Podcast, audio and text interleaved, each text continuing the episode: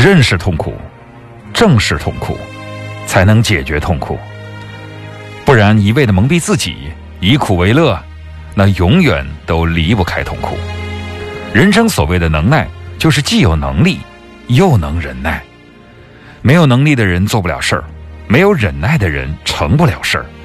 种下能力，不一定会结果；种下忍耐，常常有意外的收获。能力是锻炼出来的，忍耐是磨练出来的。能力与忍耐相辅相成。没有能力的忍耐是一种懦弱，没有忍耐的能力是一种危险。美好的一天从培植能耐开始。